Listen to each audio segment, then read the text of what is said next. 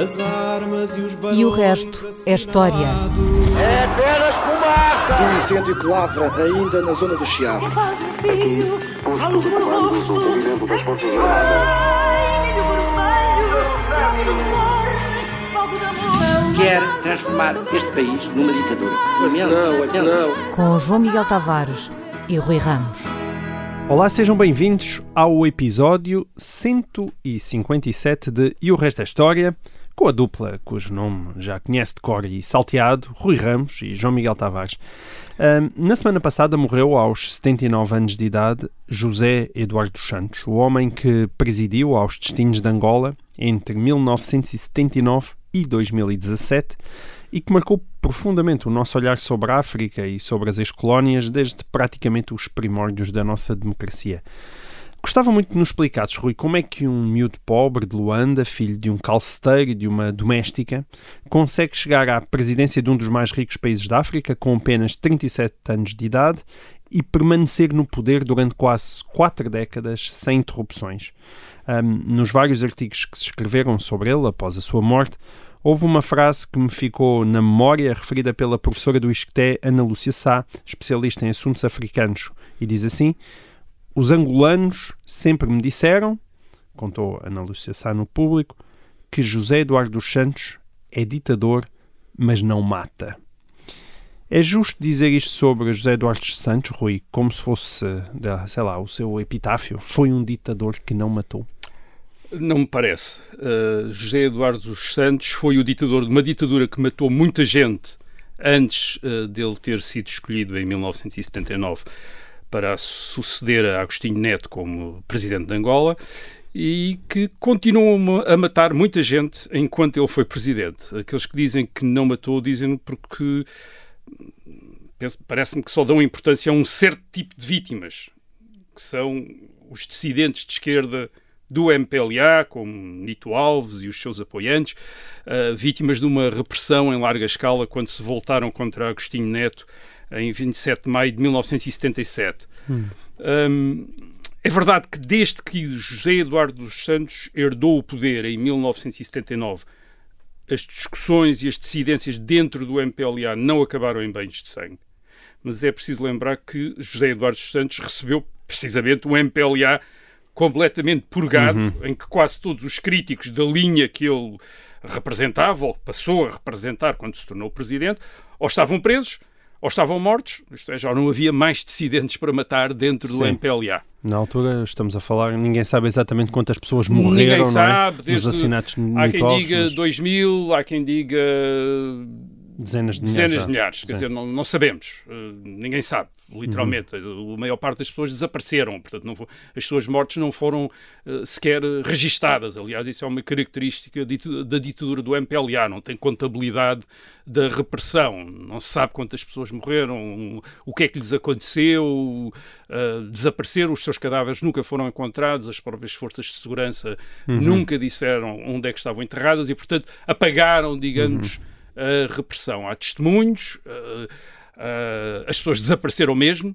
uh, mas não há aquela contabilidade que existe em relação a outras uh, ditaduras que mantinham, digamos que, uma contabilidade uh, das execuções ou das mortes que iam causando.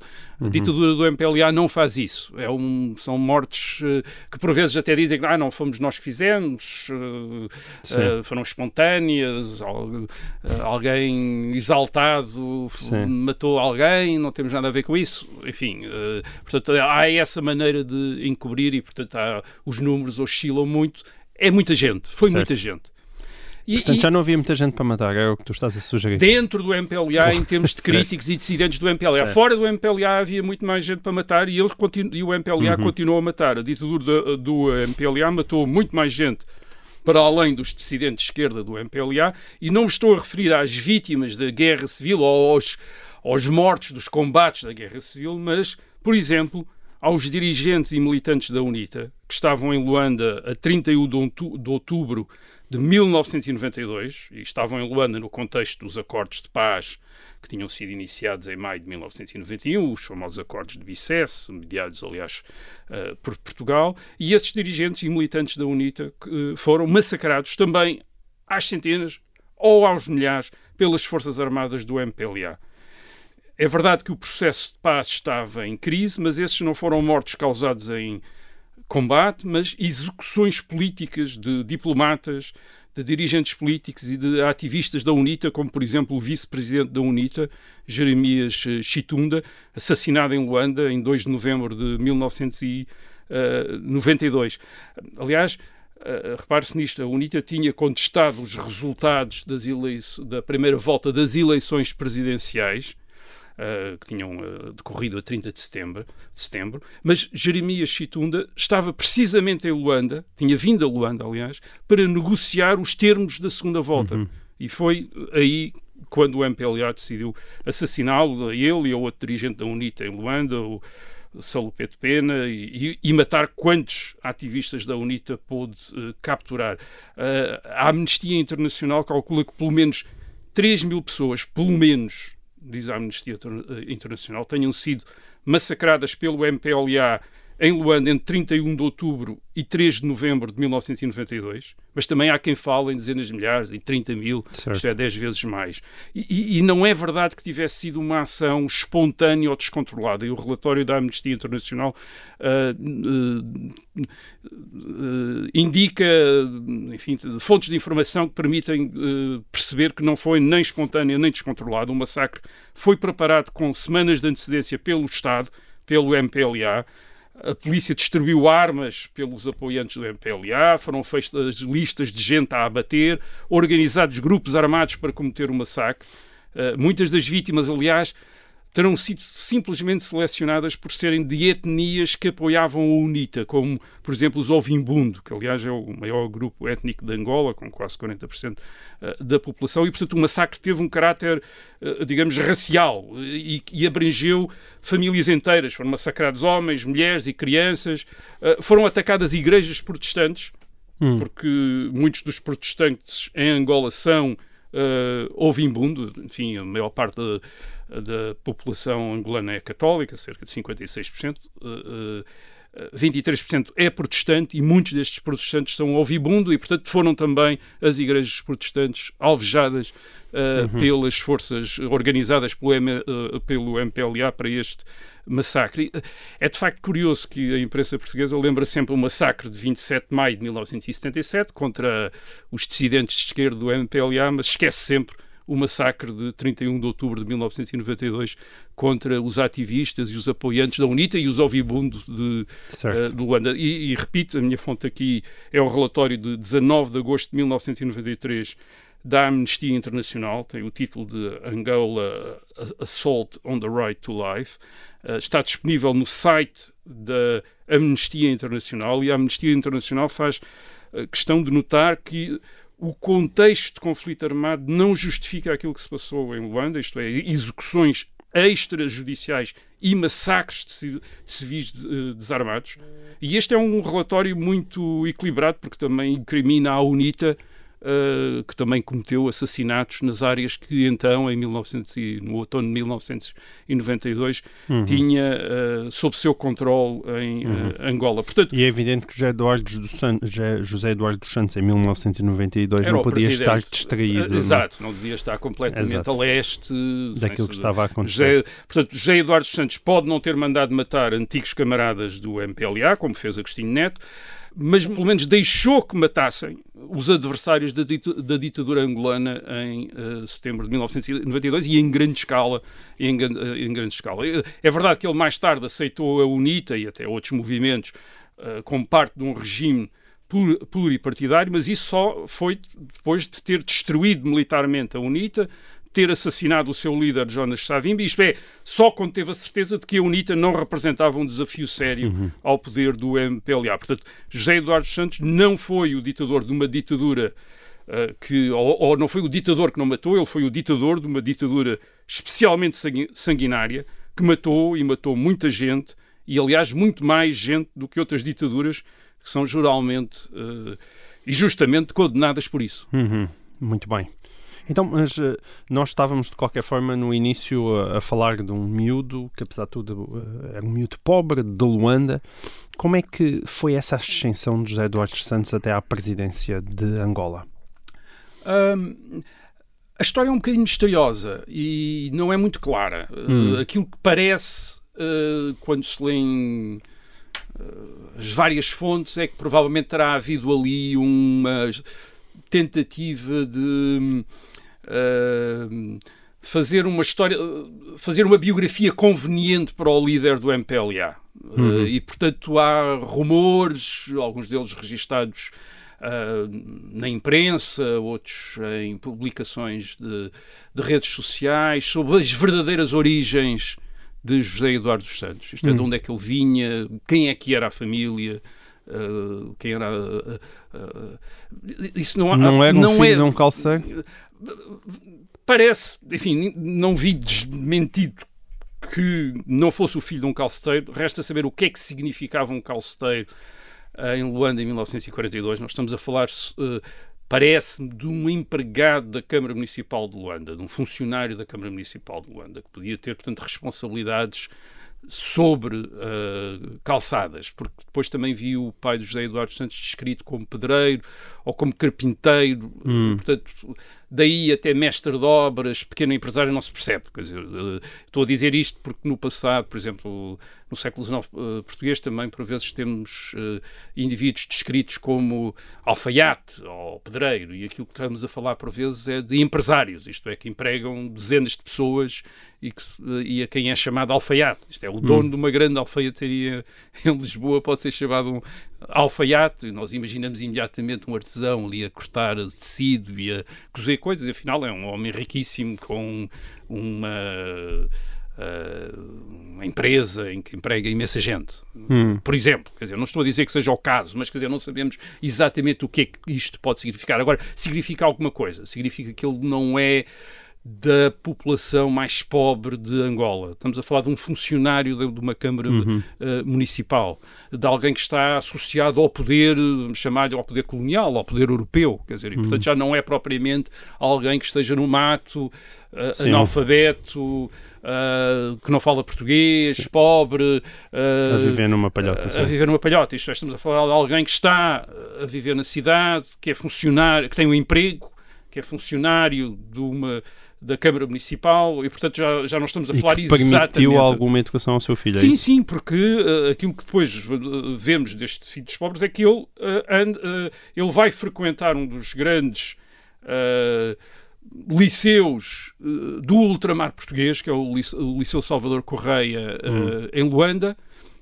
tem umas instalações magníficas, quando José Eduardo dos Santos Uh, agora foi recuperado e, portanto, há fotografias na internet, podem ver, é um, é um, verdadeiro um edifício enorme, quer dizer, hoje é uma escola normal, isto é de formação de professores em Luanda, mas é um edifício enorme. Ele frequenta esse liceu e isso é sinal, embora depois haja histórias também contadas na imprensa sobre as dificuldades que ele teve para aceder ao liceu, isso, a verdade é que ele frequentou o liceu, isto é, frequentou o liceu hum. e o liceu só era frequentado por uma pequena minoria em uh, Angola. Portanto, ele uma está família integrada, esta... portanto, ele, no ele, sistema. Ele, está no, ele nitidamente está numa família integrada no sistema, que está assimilada, uh, como aliás era o como termo que se usava em relação a estas famílias em África que uh, estavam aculturadas, isto é, estavam identificadas com os poderes europeus, falavam, falavam português, é? português uhum. tinham costumes portugueses, vestiam-se à europeia, etc. Viviam numa, viviam numa, numa, cidade e o filho frequentava o liceu, um liceu importante. Aliás, sobre José Eduardo Santos, aliás, sobre a sua família, há rumores que correm na internet sobre uh, qual é verdadeiramente essa família. Uh, há, há, quem diga que ele é um Van Dunen, isto é, que o nome dele seria José Eduardo Van Dunen uh, dos Santos. É, alguma imprensa portuguesa, por exemplo, uh, recolhe essa, enfim, essa versão. Uhum. Uh, ora bem, os Van Dunen eram uma das famílias mais influentes, uma família de mestiços, descendentes de um uh, de um mercador holandês do século XVII, pelo menos é a história que se conta, uh, mas é uma das famílias crioulas mais importantes de Luanda. E, uhum. portanto, se por acaso isso uh, for verdade, não estou a dizer que seja, não, não fiz o enfim, não, não tenho a certeza, não, não fiz a investigação, notei apenas que isso era referido. Pode ser referido apenas para dar a entender que José Eduardo Santos fazia parte de uma elite uh, uh, e que, portanto, destruíram um bocadinho o mito que ele vinha de, de baixo, digamos, de, de, uma família pobre. Mas é como mestiço? Uh, essas, essas seriam, bem, se for um Van Dunen, seria, porque os Van Dunen uhum. são descendentes de um holandês claro. do, do, século XVII, portanto, são... Luanda é, até aos anos 40, dominada por estas, uma, uma série de famílias crioulas, que são as verdadeiras famílias, digamos, que representam quase que o poder, a base do poder colonial, um, e que vão ser também depois a base dos movimentos, do, do, dos movimentos independentistas e, dos, e da, enfim, da formação, por exemplo, de um partido como o, o uh, MPLA. Todo o resto da história, mas agora todo o resto da história que, que é contada em relação a José Eduardo Santos, isto é o seu gosto pelo futebol, o seu gosto pela música brasileira, isto é dar a entender de alguém que está mesmo integrado nesta sociedade uh, europeia e que provavelmente estaria destinado, não fosse depois o processo de separação e de independência nos anos 50 e 60, a ser recrutado para a administração europeia ou ter o emprego numa empresa europeia em Angola.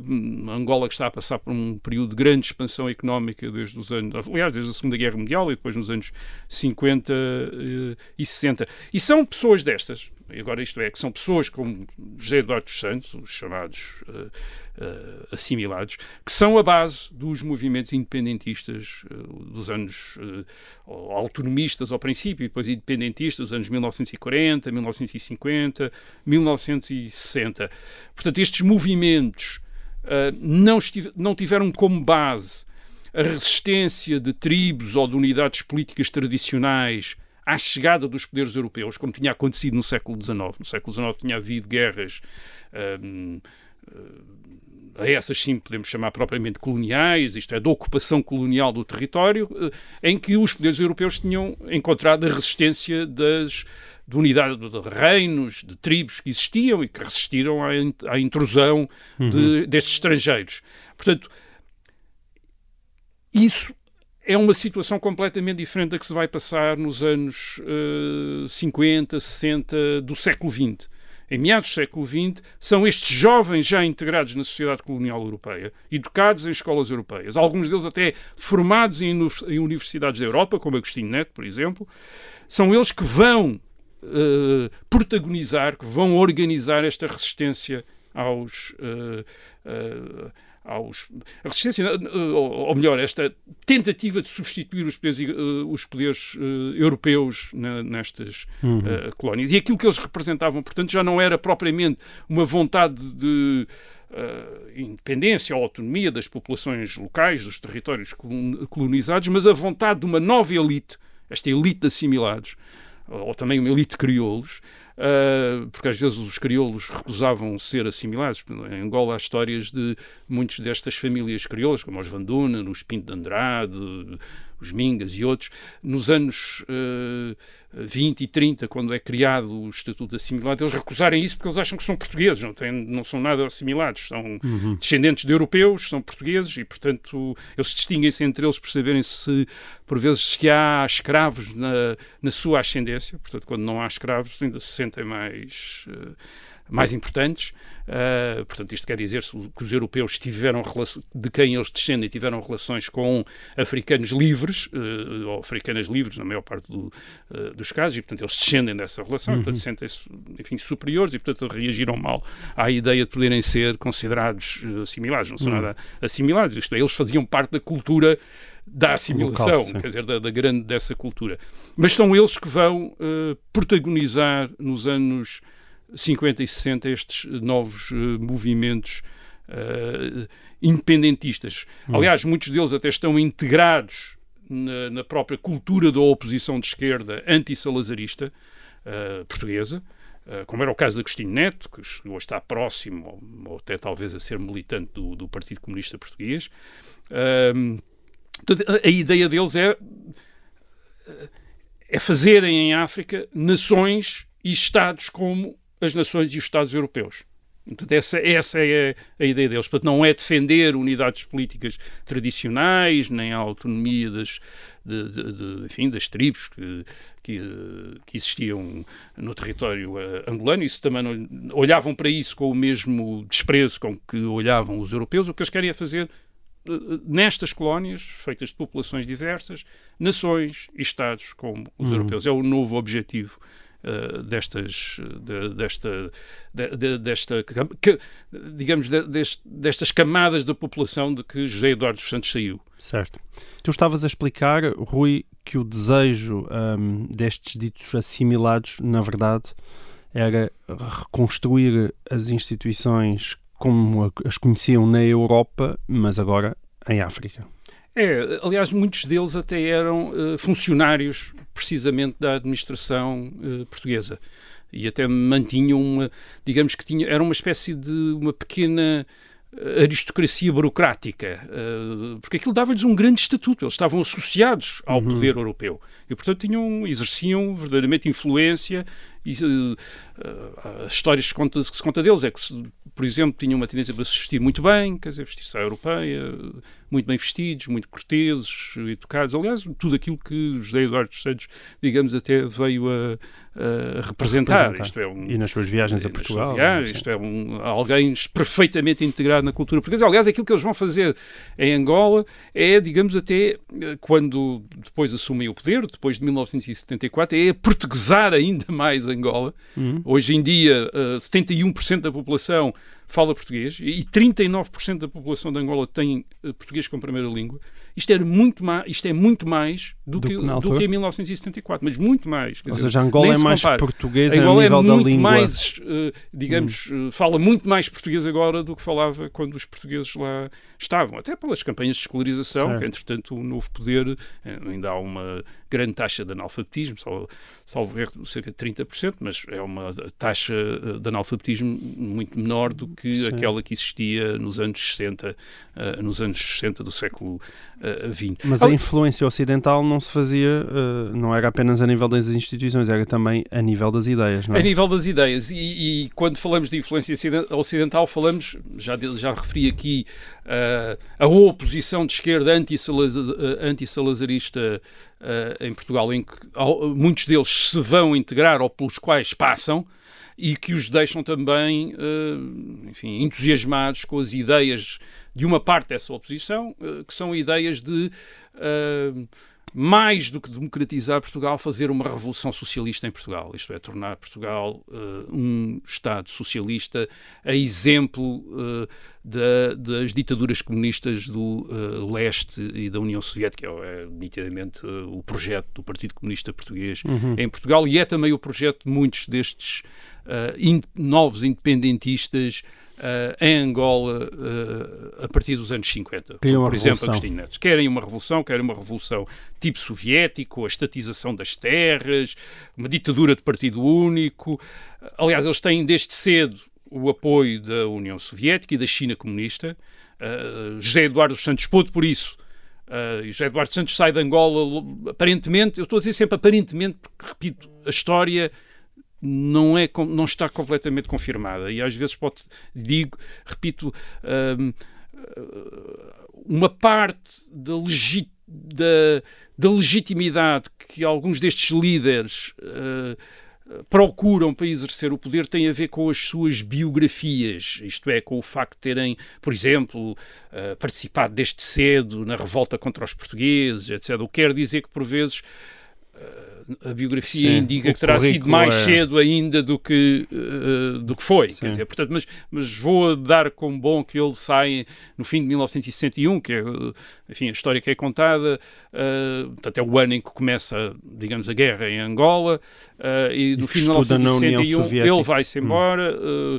uh, vai, fixa-se no Congo Brazzaville, portanto, um Estado já independente front, de fronteira com o antigo Congo francês, fronteira com Angola, e a partir daí, em 1963, vai estudar na União Soviética. Uhum. Aliás, no Azerbaijão, onde tira uma, um grau de engenharia, engenharia uhum. uh, e, portanto, e, está na União Soviética. E também encontra a sua primeira mulher. E, e casa com a, enfim, casa com a sua primeira mulher, exato.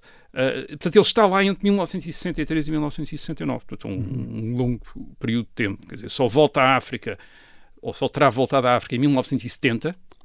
Uh, a sua biografia diz que ele lutou na guerrilha em Cabinda, mas mesmo assim a biografia admite que ele o fez como técnico de comunicações, o que quer dizer portanto que nunca foi um operacional, um, um, um combatente do, do mato. Um, depois de 1974, quando, enfim, no momento depois do 25 de abril de 1974, quando as Forças Armadas Portuguesas decidem retirar da África, e decidem retirar da África, entregando o poder a estes partidos independentistas que, os tinham, que tinham combatido as Forças Armadas Portuguesas uhum. uh, na década anterior. Uh, portanto, estes, estes, estes partidos tiveram a sua oportunidade, portanto, de estabelecer as suas ditaduras marxistas-leninistas, Angola, Moçambique, eh, na Guiné-Bissau. Estas ditaduras foram desastrosas, como aliás foram noutras partes do, do, eh, do mundo. No caso de Angola, uh, também pela saída de quase toda a população europeia, cerca de 350 mil pessoas, que vivem, uh, portugueses europeus que viviam em Angola em 1974, vai-se tudo embora, o que quer dizer que Angola perde uh, toda a sua numa situação mais é, qualificada. Sim, não? numa situação colonial era a população mais qualificada. Agora, estas, estas ditaduras, além de além de toda aquela repressão que já é inerente ao à ditadura de partido único, elas são ditaduras especialmente sanguinárias uh, por duas razões. Primeiro, porque estes partidos independentistas, como era o MPLA, o Movimento Popular para a Libertação de Angola, a que José Eduardo dos Santos pertencia, um, estes partidos independentistas estavam naturalmente divididos entre muitas frações ideológicas. Aliás, isto era típico da esquerda uh, comunista europeia, quer dizer, estas várias frações, várias correntes, uh, dissidentes umas das outras. Um, o MPLA, e o MPLA especialmente. E porquê? Porque em 1974 o MPLA quase não existia. O MPLA tinha sido destruído militarmente pelos portugueses em 1972, 1973, portanto não tinha praticamente presença militar em Angola, portanto, tinha sido eliminado uh, pelas Forças Armadas Portuguesas e tinha, até, enfim, até por causa disso, tinha sofrido depois muitas cisões uh, políticas. Uh, por exemplo, da chamada revolta ativa de Daniel Chipenda, que tinha saído do MPLA e tinha levado muita gente com, com ele. E isto quer dizer que quando o MFA, o Movimento das Forças Armadas, depois do 25 de Abril, consentiu na entrada dos partidos armados independentistas nas cidades, Uh, veio a FNLA, a Frente Nacional de Libertação de Angola, de, que era ativa no, na fronteira de, entre Angola e o Zaire, enfim, basicamente era muito apoiada pelo Zaire, veio a UNITA, a União Nacional para a Independência Total de Angola, ativa mais no leste e no sul, liderada por uh, Jonas Savimbi, e o MPLA também apareceu, mas o MPLA de facto não tinha muita gente para mostrar nessa altura. Então o que é que fez? Como é que chegou à frente então? Uh, basicamente chega à frente integrando os mais variados movimentos urbanos de esquerda que tinham aparecido em Angola, e noutras, em Luanda e outras cidades angolanas, como apareceram, aliás, em Portugal, logo depois do 25 de Abril. E, portanto, o MPLA foi os integrando como, digamos, uh, uh, como se, para constituir-se, para ganhar um massa, hum. para ganhar massa nestas uh, cidades. O que quer dizer, quando depois o MPLA toma o poder, em 1975, 1976, a direção do MPLA tem a necessidade de eliminar esta pluralidade em cima da qual se tinha constituído. Hum. E, portanto, é, é aliás, até porque esta, esta, pluralidade de correntes e de, enfim, de personagens, etc., uh, eh, tinha apoios externos, por vezes por exemplo, a fração do a chamada, enfim, aquilo que a direção do MPLA chama depois fração de Nito Alves, Nito Alves está aparentemente ou tem aparentemente boas relações com a União Soviética, por exemplo. Isto tem um hum. apoio soviético. E, portanto, é, é perigoso, quer dizer, esta, esta são, são uh, correntes dentro do, do, partido que têm poder. E portanto é preciso foi, foi uh, aqueles que comandavam o partido Agostinho Neto e o seu grupo sentiu mesmo necessidade de os uh, eliminar para ganhar o controle do MPLA e do Estado enfim e do Estado que entretanto eles tinham uh, conquistado. E foi isso que aconteceu em 27 de maio de 1977 já tinha começado antes com outras organizações como a Organização dos Comunistas de Angola que também já estavam a ser presos antes de eh, antes do 27 de maio de 1977, mas nessa altura é o momento em que eles hum. tratam de os eliminar. Aliás, eles tratam de os eliminar a eles e depois, ao mesmo tempo, uh, reivindicar aquilo que eles, uh, uh, ou clamar para si aquilo que eles reivindicavam, que era o Nito Alves queria um partido marxista-leninista, depois o Agostinho, Agostinho Neto elimina Nito Alves, mas torna o MPLA um partido marxista-leninista. Hum. Quer dizer, portanto, há ali um, um jogo para Uh, enfim. Mas, mas parece, parece a ascensão do, do MPLA entre 74 e 77, os políticos portugueses tiveram que ter algum papel não, fundamental, o, ou não? O, não, é fundamental. O, o, MPL, o MPLA é, é muito formado pelo apoio do MFA hum. em Angola a partir de 1974. Uh, os oficiais portugueses, de facto, identificam-se muito com um partido, com dos três partidos independentistas principais, hum. FNLA, MPLA e UNITA.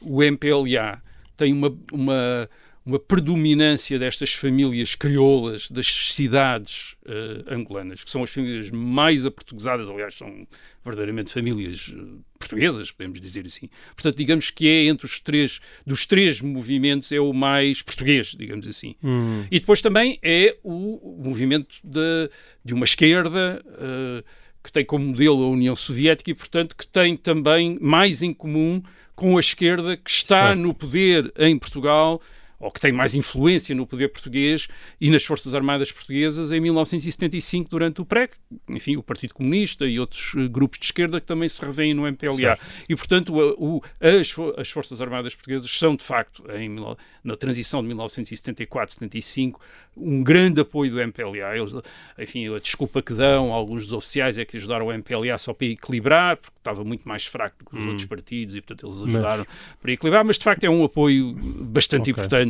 e, e, que ajuda o MPLA a afirmar-se depois também com o apoio cubano e com o apoio da União Soviética, mas sobretudo cubano, uh, a afirmar-se em 1975 certo. como um movimento uh, mais forte. Mas agora estamos a falar da Desde as pulgas de 77 até 79 aconteceu alguma coisa, até 79, portanto, já Santos é, é, chegar ao poder, portanto, aconteceu o, que o quê? É, a purga deixou marcas no MPLA, isto é hum. é porque eles depois, os líderes, os dirigentes do MPLA estão nos anos seguintes, enfim, não foi exatamente pedir desculpa, mas ficaram um bocadinho bocadinho eles próprios uh, com dúvidas em relação a. E portanto, é, eh, em relação àquilo que tinham feito em 1977, e portanto é possível que em setembro de 1979, quando Agostinho Neto morreu, José Eduardo dos Santos tenha sido escolhido em grande medida porque ele era, nessa altura, era jovem, tinha 37 anos, relativamente, ele, ele, ele, tinha sido ministro dos negócios estrangeiros, mas era relativamente desconhecido, não era um nome assim muito, enfim, não era Lúcio Lara, nem Ico Carreira, hum. que eram os nomes mais conhecidos do, uh, da direção do MPLA, além de Agostinho Neto, mas provavelmente porque, um, trabalhava no, no, Departamento de Relações Internacionais, portanto, estava ligado às, às relações internacionais do MPLA, que é fundamental para o MPLA uh, essas relações internacionais predominarem em Angola, mas também provavelmente porque era preciso colocar no poder alguém que não parecesse ter as mãos sujas do sangue de 1977. Uh, eh, como os outros dirigentes do MPLA que tinham uh, dirigido a purga com Agostinho Neto. E, portanto, é provável que, que ele tenha sido escolhido também por essa hum. uh, razão. Mas, portanto, uma das razões para estas ditaduras, para a ditadura do MPLA ter este aspecto sanguinário era, esta, era a, a, a, a, base plural na qual tinha sido constituída em, 1900 e, em 1975, precisava 76. De ser uniformizado. E isso, aquilo precisava de ser ordenado, disciplinado, uhum. e portanto isso, isso, foi feito com sangue, foi feito brutalmente uhum. uh, por Agostinho Neto e por aqueles que o rodeavam. Uh, em segundo lugar, tem a ver, obviamente, com o, o, a maneira como o MPLA chegou ao poder. O MPLA não chegou ao poder por eleições livres, nunca houve uh, Uh, nunca existiram em Angola em 1974, 1975, estavam previstas, mas não chegaram a acontecer. Chegou na base de uma guerra civil, em 1975-76, que deu origem a uma ditadura de partido único, e é uma ditadura de partido único que é imediatamente identificada pelos seus adversários como uma minoria. Esta minoria dos mestiços, dos crioulos, dos assimilados da cidade. E repare, isto era uma minoria em Angola, quer dizer, não era a maioria da população uh, angolana. Os mestiços são, hoje em dia, cerca de 2% da população uh, angolana. Agora, claro, são os. Uh, em 1974 eram dos com mais acesso ao poder, e com mais, qualificações, com melhores relações, estavam nas cidades Sim. e, portanto, podiam, podiam ser a, a direção de um partido como o, o, MP, como o MPLA. E, nesse aspecto, a independência de Angola tem alguma coisa a ver, como já foi chamada a atenção, por exemplo, o Ricardo Soares de Oliveira, no seu livro sobre Angola, publicado em 2015, tem alguma coisa a ver com as independências do, de, da América Latina uh, no século XIX uh, onde as, na América Latina as, as, novas repúblicas independentes também foram dirigidas por mestiços, por crioulos, os chamados crioulos, isto é, descendentes de europeus já nascidos na América, e não propriamente pelas massas dos indígenas. Quer dizer, os indígenas ficaram, as independências foram feitas pelos crioulos. E é um bocadinho o que vai acontecer, o que acontece em Angola em 75 e 76, uh, uh, e, e pode-se dizer isso devido à influência destas famílias uh, uhum. no MPLA. É, é, de facto muito, uma influência uh, muito grande e isso permite à UNITA, que o, o MPLA expulsou de Luanda em 1975, de erguer, a partir de 1976, contra a ditadura do MPLA, uma, uma guerrilha rural de tipo nacionalista. Isto é, eles continuam, a UNITA continua a lutar pela independência contra este partido que eles identificam com um partido de uma minoria uhum. uh, europeizada e apoiada por uh, poderes uh, estrangeiros. De facto, o MPLA tem um apoio maciço de Cuba e do e da União Soviética, mas é, é, é, curioso que tenha, em meados da década de 80, já tivesse perdido o controle de cerca de um terço do território angolano. Isto é interessante, quer dizer, que, quer dizer que o MPLA, apesar do apoio cubano, não conseguiu controlar o, o, território de Angola tal como as Forças Armadas Portuguesas tinham conseguido até 1974. Uhum. Em 1974, praticamente, não há guerra em Angola, isto é, as Forças Armadas Portuguesas controlam praticamente todo o território. O MPLA até, até, enfim, até o ano 2002, até já o século XXI, nunca conseguiu fazer isso em Angola. Já teve sempre grandes partes do território que não uh, conseguiu uh, controlar. Portanto, digamos que a retirada portuguesa em 1974-75 o que significou foi a generalização da guerra a todo o território de Angola e não o fim da guerra. Isto é, mas sim uhum. a generalização. E, e uma guerra civil. Era, era, era uma guerra civil do ponto de vista da, da, da UNITA, da oposição, era uma espécie de nova guerra colonial. Uh, aliás, de quase todos os conflitos em África uh, têm essa dimensão porque de facto só houve descolonização do ponto de vista europeu, isto é, do ponto de vista europeu, a retirada dos europeus, sim, houve uma descolonização, mas do ponto de vista das populações locais, quando, por exemplo, as, os antigos colónios europeus são substituídos por minorias, às vezes com uma enfim, com uma definição étnica muito clara, muito óbvia, uh, que não se identificam com a maioria da população. Para essa maioria da população, eles continuam a ser governados por gente que para eles são estrangeiros e, portanto, uhum. continuam a estar numa situação muito igual à que estavam quando estavam lá o, os europeus. Isto é, portanto, do ponto de vista europeu houve descolonização, do ponto de vista das populações locais provavelmente não há descolonização nenhuma, há a substituição de um poder colonial por um outro poder colonial, em que por acaso esse no, o novo poder colonial é uh, protagonizado por, uh, enfim, quadros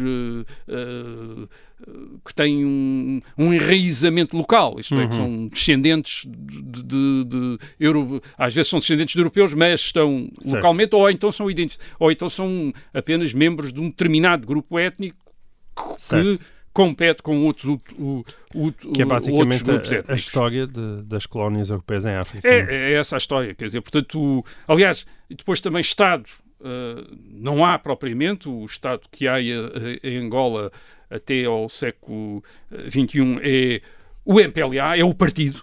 Uhum. Só um exemplo, até 2014 os governadores de província eram também, por inerência, os primeiros secretários locais do MPLA. Portanto, as duas posições, isto é uma posição de Estado, supostamente de Estado, governador de província, e supostamente partido, secretário uh, do partido localmente, são, são iguais, quer dizer, são ligados. as mesmas, estão ligadas, portanto não há diferença entre o Estado e o partido. E, de facto, o MPLA apodera-se do poder em grande medida por causa do seu apoio externo. Já falámos aqui do apoio, da proteção que lhe deu o uh, movimento das Forças Armadas uh, português.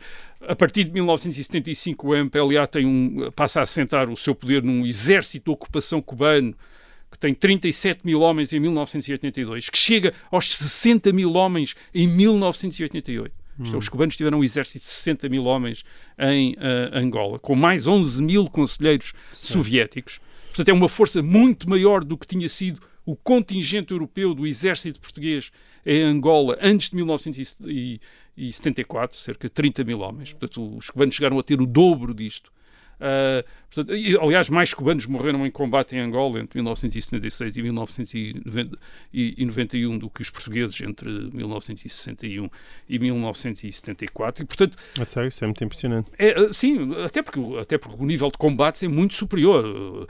Porque o, o, o MPLA tem o apoio dos cubanos, a UNITA tem o, o apoio da África do da África do Sul, África do Sul do tempo uhum. do apartheid, e portanto as batalhas são batalhas quase convencionais, em tanques e artilharia pesada. Uh, portanto, estamos a falar de uma guerra convencional dos dois lados. Armados. Estão fortemente uhum. armados, com aviação dos dois lados, etc. Portanto, isto não estamos a falar da, da guerrilha de mato que havia, uh, que os Sim. portugueses fizeram antes de ou combateram antes de 1974. Hum. Bem, eh, eu aqui já descrevi, portanto, esta, esta guerra em Angola, que muita gente eh, interpretou nos anos 80 do século XX como ou uma guerra à volta do domínio branco na África do Sul, é? uma vez que a África do Sul estava envolvida no conflito uh, angolano, tinha tropas em Angola, os, os cubanos tinham tropas, a, a, África do Sul tinha também tropas, ou então, e portanto isto parecia ser uma, enfim, um conflito regional mais alargado à volta da África do Sul, do regime do apartheid. Também havia quem visse a guerra em Angola como parte da Guerra Fria, uhum. enfim, o conflito entre os Estados Unidos e a União Soviética, uma vez que o MPLA dizia que era um partido marxista-leninista e era apoiado pela União Soviética e por Cuba. A UNITA dizia que era anticomunista e era apoiada pelos Estados Unidos e pela África do Sul, portanto parecia um, enfim, um conflito clássico da Quando tu dizes Guerra dizia, Fria. é porque parece que era apenas uma coisa, uma questão quase operacional, Quer dizer, para dizia se encaixarem e... nos blocos uh, pois, internacionais. é o que dá, enfim, a evolução, por exemplo, a UNITA também era, tinha sido apoiada pela China comunista nos anos 60 e até tinha, era uma espécie de, quando chegou a 74, às vezes vista como uma força maoísta, quer dizer, hum. portanto, uh, claro, mais tarde, quando tem o apoio dos Estados Unidos e da África do Sul, torna-se uma força anticomunista e, e, o MPLA também vai ter transformações, como, uh, como uh, diremos já daqui a, a pouco. Portanto, o, o que aconteceu foi que quando, chega, quando, chegamos a 1991, a União Soviética acaba e depois acaba o sistema da apartheid na África do Sul, julga, toda a gente julga que vai acabar a guerra em Angola. Essa guerra em Angola era apenas um uh, reflexo da guerra entre a União Soviética, ou da certo. Guerra Fria, ou deste conflito à volta do apartheid, do regime uh, racista sul-africano, enfim, tendo acabado a Guerra Fria, tendo acabado o apartheid, então já não haveria guerra em Angola. E, e, e, o, o, e portanto, é, digamos que é a, a expectativa que há em 1990, uh, 91. Ora bem, a guerra não acabou. Há uma série de tentativas de processo de paz na década de 1990, mas, pelo contrário, tornou-se muito mais violenta, uh, muito mais destrutiva porque tinha de facto razões internas e essas razões internas estavam no domínio exclusivista do poder pelo uh, eh, MPLA. E, e, posto isto, uh, acho que é, é, importante dizer que se a, uni, se a UNITA de Jonas Savimbi, por aquilo que sabemos da história da UNITA de Jonas Savimbi e pela maneira como nos territórios onde a UNITA de Jonas Savimbi dominava, o que é que se passava, uh, temos de dizer que se a UNITA de Jonas Savimbi tivesse uh, prevalecido, muito provavelmente a história de Angola uh, não teria sido uh, muito, muito diferente, diferente, uma vez que era tão ditatorial e tão violenta uh, como o uh, MPLA e também responsável por muitos crimes. Aliás, nesta década de 90, no princípio da década de 90, as Nações Unidas têm alguma responsabilidade uh, e grave responsabilidade naquilo que acontece, porque uh, não conseguiram, em 1991-92, não conseguiram garantir a execução dos acordos de paz, especialmente no que dizia respeito ao desarmamento dos partidos do MPLA e da UNITA, e mesmo assim decidiram avançar com as eleições em setembro de 1992. Uh, o que quer dizer que o que deu foi que os resultados das eleições foram apenas um motivo para a guerra recomeçar. Isto é porque os partidos estavam armados e, enfim, aquele que uhum. perdeu não gostou, aquele que ganhou teve receio do que é que o que perdeu ia fazer e, e, e houve ali uma lógica, imediatamente uma nova lógica uhum. de guerra. É preciso dizer que nos seus 38 anos de poder, José Eduardo dos Santos uh, só foi votado em 29 de setembro de 1992, na primeira volta de umas eleições que nunca tiveram segunda volta. José Eduardo dos Santos esteve nessa primeira volta, 49. Angola era uma das grandes fontes de divisas de Cuba, de divisas de Cuba nos uh, anos uh, uh, 70, 80, princípio da década de 90. Já aqui falei do livro do Ricardo Soares de Oliveira. O, o livro chama-se Magnífica e Miserável Angola desde a Guerra Civil.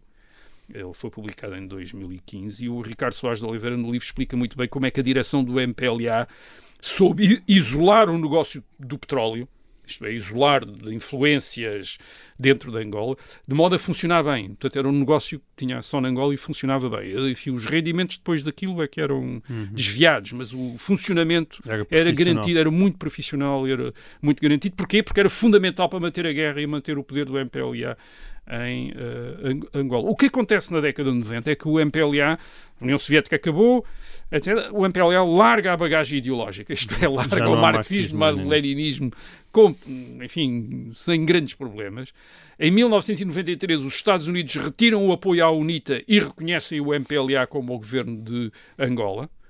Uh, e o que mantém a partir daí a coesão do partido é aquilo que, enfim, a maior parte dos, eh, de quem estudou a Angola diz.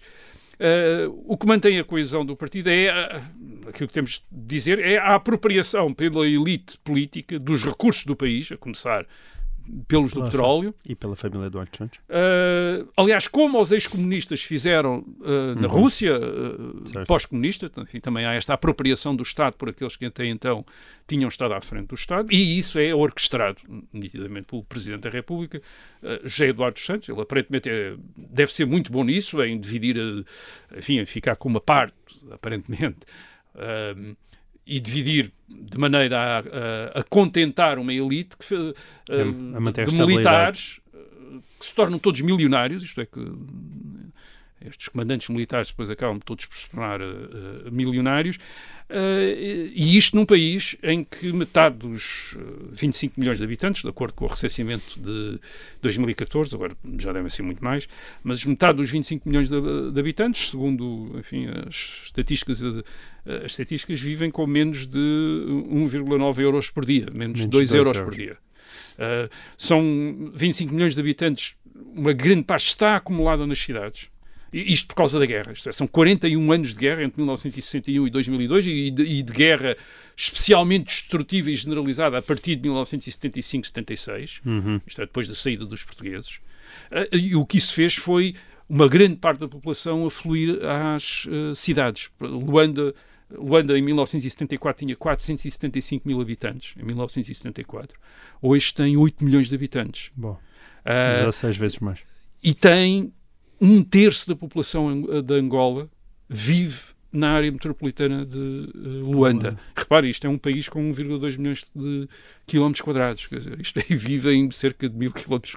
Uh, isto é um terço da população vive ali em cerca uhum. de, penso, salvo erro, cerca de mil, mil quilómetros quadrados ali na, na área metropolitana de, enfim, aquilo que é considerada a área metropolitana de, de, de Luanda, com todos os problemas que derivam de uma acumulação de população deste tipo. Portanto, é, é um país com uma das mais baixas esperanças de vida do mundo, com uma das mais altas taxas de mortalidade infantil, portanto, em que a única coisa boa eh, é desde 2002 é não haver guerra. Isto é, pelo menos desde 2002 não há aquela guerra anterior. Portanto, este foi o país que uh, José Eduardo dos Santos uh, e o seu uh, MPLA fizeram.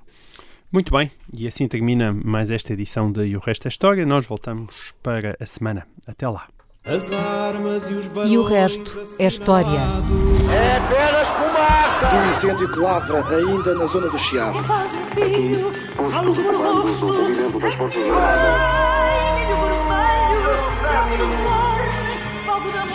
Quer transformar este país numa ditadura. Não, não. Com João Miguel Tavares e Rui Ramos.